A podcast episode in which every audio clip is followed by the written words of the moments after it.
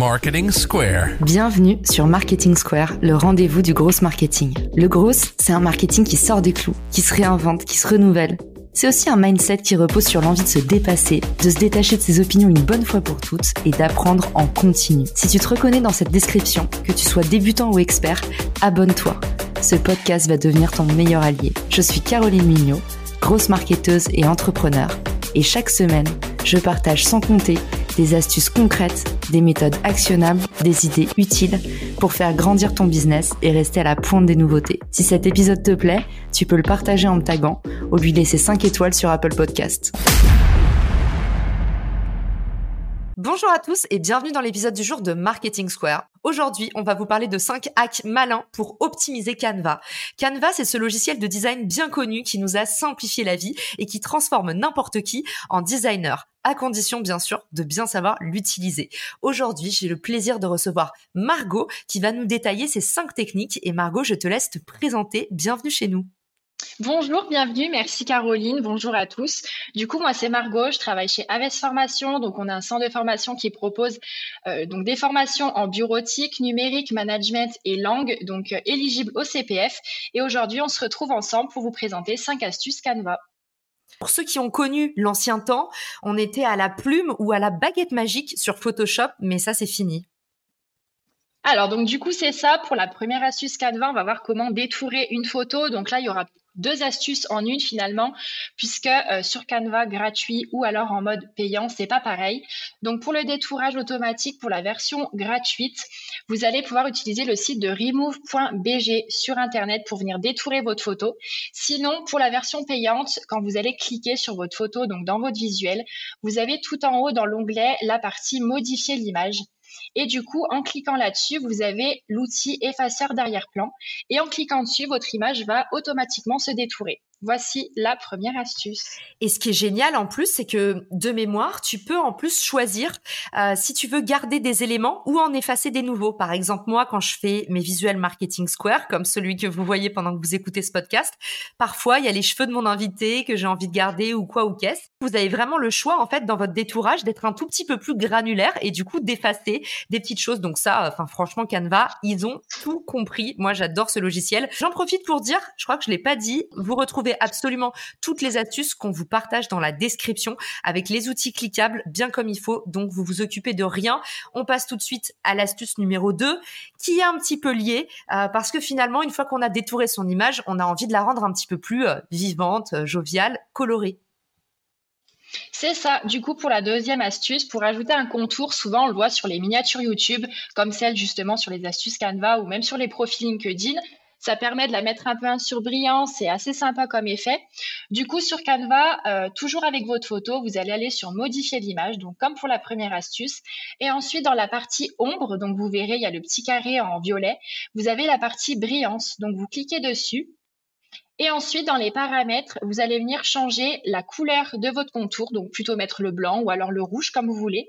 Et en baissant le flou et la transparence, ça va être beaucoup plus net. Et du coup, votre photo sera détourée avec ce nouveau contour vous voulez un exemple pratico-pratique, regardez le visuel Marketing Square et sachez que c'est exactement ce que j'utilise. Je vais sur Canva, une fois que j'ai détouré mon image, l'image de mon invité, je vais utiliser la fonction Glow chez moi, donc brillance si vous utilisez Canva en français.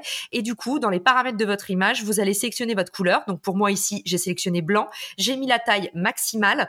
Je vous invite à noter à chaque fois quand vous sélectionnez une taille, juste pour pas, si vous faites comme moi des lives toutes les semaines, tous les jours, pour pas que le rayon diffère que parfois vous ayez un surlignage qui soit épais, parfois plus mince. Donc retenez bien pour euh, assurer un peu plus d'homogénéité. Et donc du coup, moi également, je travaille sur une transparence nulle pour avoir vraiment un contour très distinct. Si vous voulez un contour plus diffus, c'est également quelque chose que vous pouvez régler. Enfin voilà, pour ceux qui n'ont pas encore compris, Canva c'est du sur-mesure, on adore. Et puis bah c'est pas euh, le dernier avantage de Canva puisqu'il nous enlève aussi une autre épine du pied. À l'époque, on devait euh, se dépatouiller sur Google Images, aller chercher sur Unsplash tout ça des images libres de droit et puis bah, croiser les logiciels. Et ça, c'est fini aussi.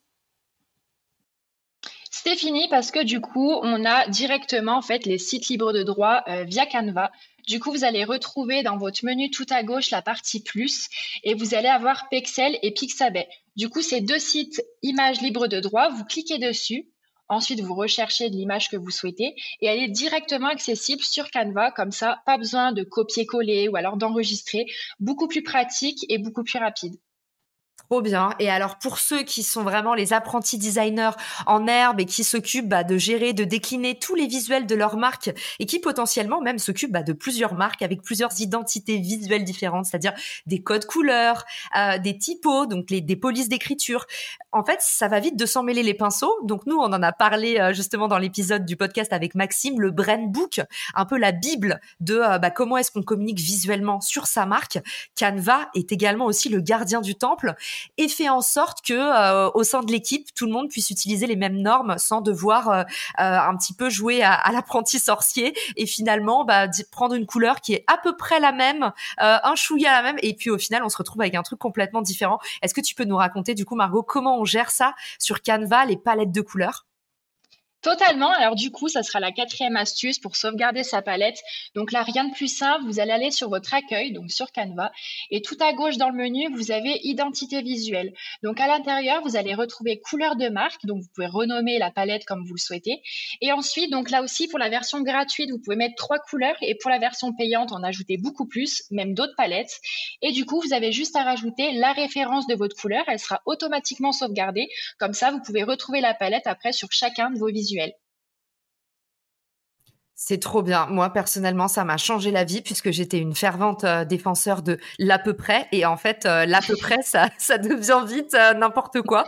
Donc, ça m'a vraiment changé la vie. Et on passe à la dernière astuce qui est pour moi vraiment la moins connue de Canva. Et tu nous as trouvé une petite pépite que finalement peu de gens utilisent encore.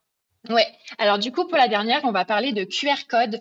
Euh, donc là, on voit de plus en plus en ce moment, un petit peu de partout. Moi, j'ai souvent vu sur les CV pour retrouver le profil LinkedIn euh, d'un candidat ou encore sur les prospectus pour aller directement sur le site internet euh, de la personne. Pour le QR code, du coup, vous allez juste cliquer dans votre menu à gauche dans le petit plus et dans QR code.